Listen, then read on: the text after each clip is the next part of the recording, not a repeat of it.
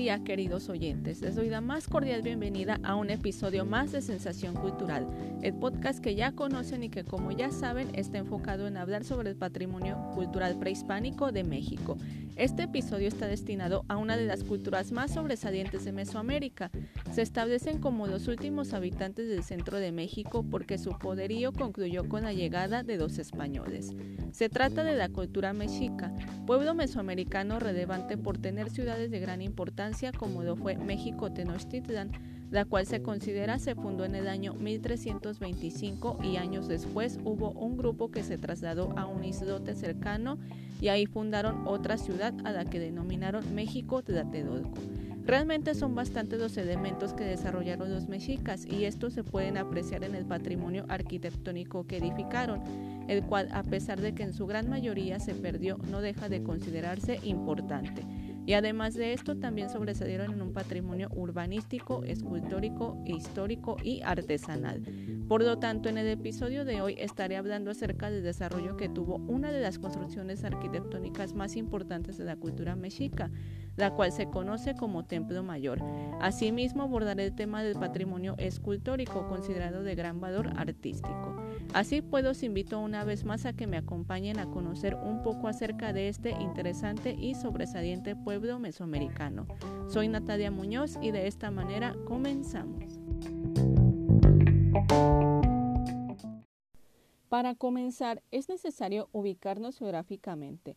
La cultura mexica estableció la capital de México, Tenochtitlan, en el centro del Valle de México. Se expandió hacia ciudades-estado que se ubicaron en los actuales estados de México, Veracruz, Puebla, Oaxaca, Guerrero, así como también la costa de Chiapas, estado de Hidalgo y parte de Guatemala.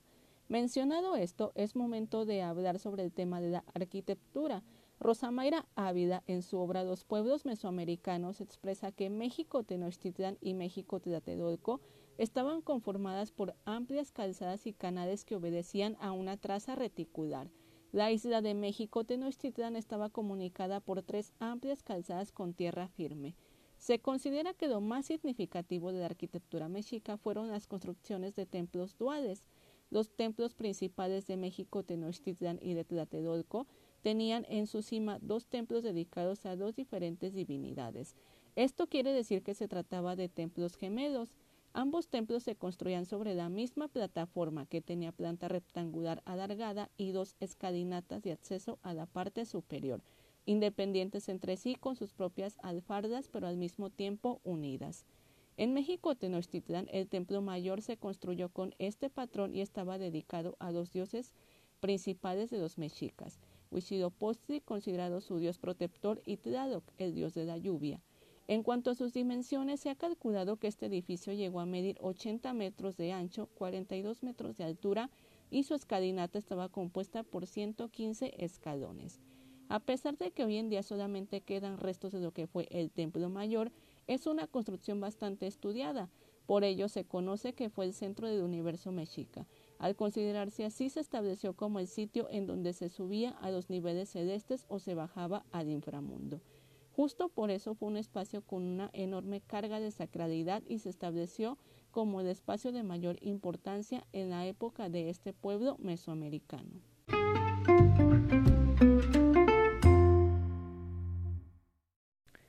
Una vez dicho esto, es momento de abordar el patrimonio escultórico. La escultura del pueblo mexica fue de tipo monumental, Empleaban diversos materiales, entre los que resaltan madera, cristal de roca e inclusive obsidiana. Sin embargo, las esculturas más comunes son las hechas con piedra. En cuanto a las representaciones que realizaban, solían esculpir a sus dioses, así como animales y plantas. Todas las piezas son extraordinarias por el realismo que muestran, el cual es el ejemplo de la enorme habilidad que tuvieron los mexicas en esta manifestación artística. Entre las esculturas más destacadas se encuentra la Cuatlicue.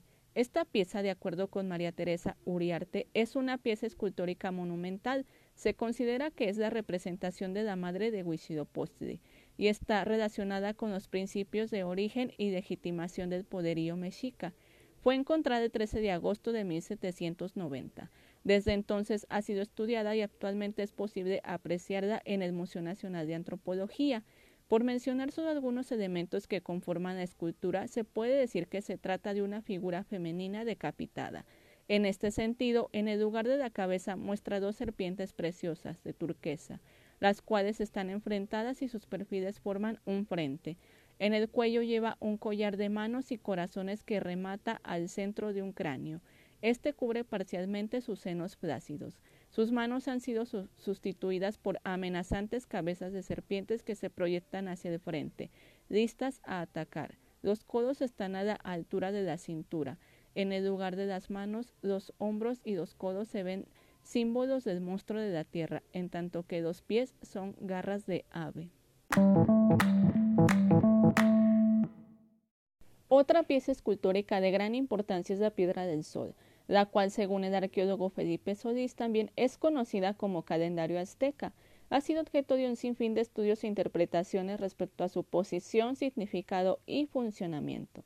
La piedra del sol fue descubierta el 17 de diciembre de 1790 en el costado sur de la Plaza Mayor de la Ciudad de México, en un área cercana a la acequia que corría por el costado meridional del Palacio Nacional.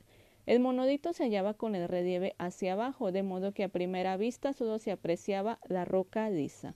Se establece que esta pieza es una representación del Sol y la figura conforma un enorme disco trabajado en relieve, con una serie de círculos concéntricos que rodean el rostro del dios. Diversos autores establecen que este rostro representa a Tonatiuh, el dios del sol. Otras, por su parte, manifiestan que se trata de una representación de Tlatelolco, considerado el monstruo de la tierra. Esta escultura es posible apreciar en el Museo de Antropología e Historia. En este recinto reside en la Sala Mexica. Así que no dudes en visitar este espacio. Seguro será una experiencia bastante interesante y enriquecedora. Podrás conocer las piezas ya mencionadas aquí y otras más. De esta manera concluyo este episodio. Espero haya sido de su agrado este breve recorrido. Me despido agradeciendo como siempre su atención e invitándolos a que nos escuchen en nuestro próximo capítulo. Hasta la próxima. La información para la realización de este podcast fue tomada del libro Los pueblos mesoamericanos de Rosa Mayra Ávida y de los artículos Uriarte, María Teresa Cuatlicue Imagen de consolidación del Estado mexica, Arqueología mexicana, número 55, página 68-69 y Solís Felipe, La Piedra del Sol, Arqueología mexicana, número 41, página 32-39.